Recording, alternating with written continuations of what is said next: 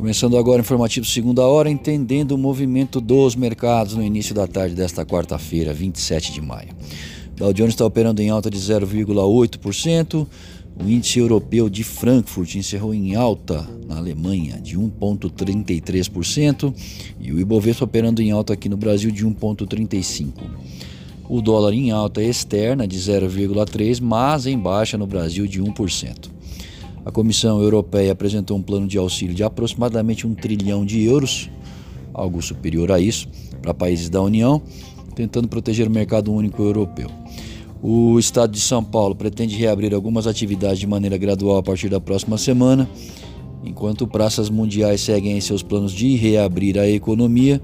Os mercados seguem tentando acreditar numa recuperação mais rápida aí nessas regiões importantes do globo ao mesmo tempo em que observam a continuidade da relação conflituosa entre os americanos e os chineses.